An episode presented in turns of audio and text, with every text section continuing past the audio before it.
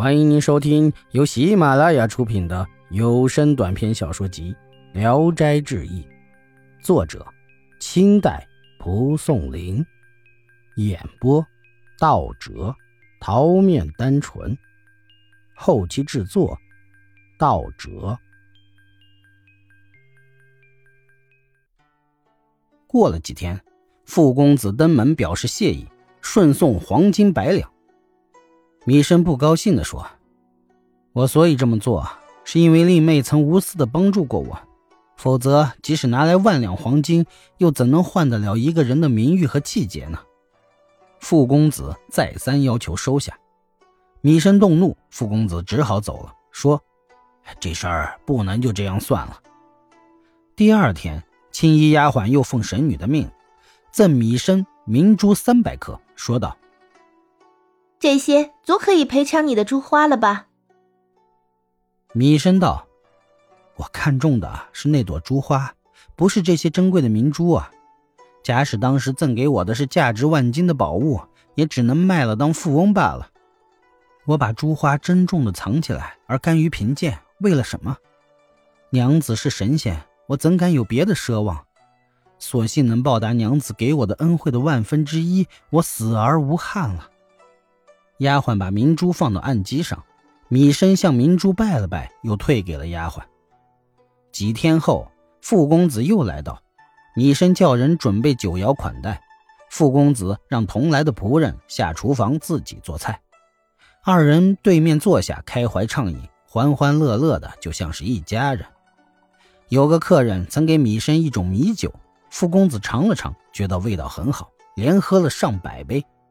脸色微微变红，对米生说：“您是一个耿直正派的人，我们弟兄没能及早的了解您，还不如我家小妹有眼光呢。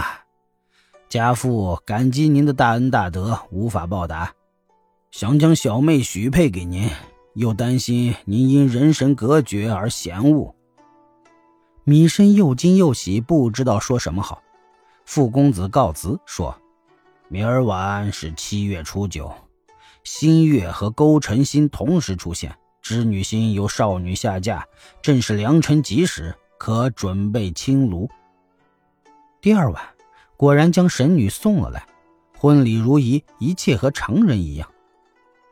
三天后，神女对米生的哥嫂及家里的奴仆丫鬟，每人都有赏赐，性情又最为贤惠，侍奉嫂嫂像对待婆母一般。只是几年不生育，劝米生另外娶妾，米生不肯。正好米生的哥哥在江浙经商，替米生买了个妾回来。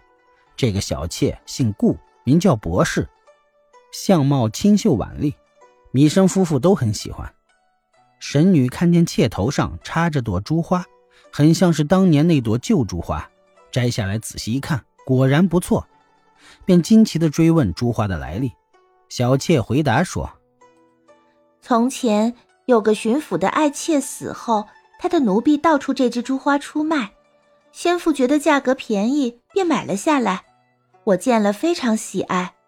先父没有儿子，只生下我一个女儿，我想要的东西没有得不到的。后来父亲去世，家道衰落，我被寄养在一个姓顾的老太太家里。顾老太是我姨母辈的。”见了珠花，屡次想卖掉，我头颈密死，坚决不同意，才得以保存到现在。米生夫妇感叹地说：“十年前的东西，仍旧归还旧主，这岂不是天意呀？”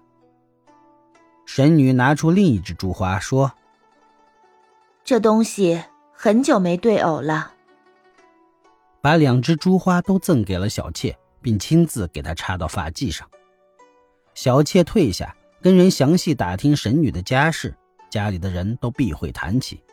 小妾暗暗地对米生说：“我看娘子不是凡人，她的眉眼间透着股仙气。昨天给我带花时，我从近处看，觉得她那种美与生俱来，发自肌理，不像普通人，只是眉眼长得匀称好看而已。”米生笑笑，不置可否。妾又说。你不要说，我要试试他。如果他真是神仙，凡人有什么要求，在没人的地方烧香求他，他就知道。神女绣的袜子十分精美，妾很喜欢，但不敢说。于是就在闺房中烧香祷告。神女早晨起来，忽然翻起针线箱子，捡出一双绣袜，让丫鬟送给小妾。米生看见，不禁失笑。神女询问缘故，米生便将妾的计划说了。神女也笑了，骂道：“好狡猾的婢子！”但因为妾的聪明，也越发爱怜她。妾侍奉神女，也越发的恭敬。天不明便沐浴熏香，收拾整齐，前去拜见神女。后来妾一胎生下了两个儿子，米生夫妇俩分别给起了名字。米生活到八十岁时，神女还年轻的像少女一样。后来米生卧病不起，神女找来木匠做棺材，让做的比普通棺材大一倍。米生死后，神女也不哭。家人外出回来，发现神女也躺在棺中死了，于是合葬了他们。至今还流传着木材种的说法。易史是说，妇女是位神仙，博士能够知道她所使用的是什么法术呀。由此可见，人的智慧比神仙还灵验呐。本集演播到此结束。谢谢大家的收听，喜欢请点赞、评论、订阅一下。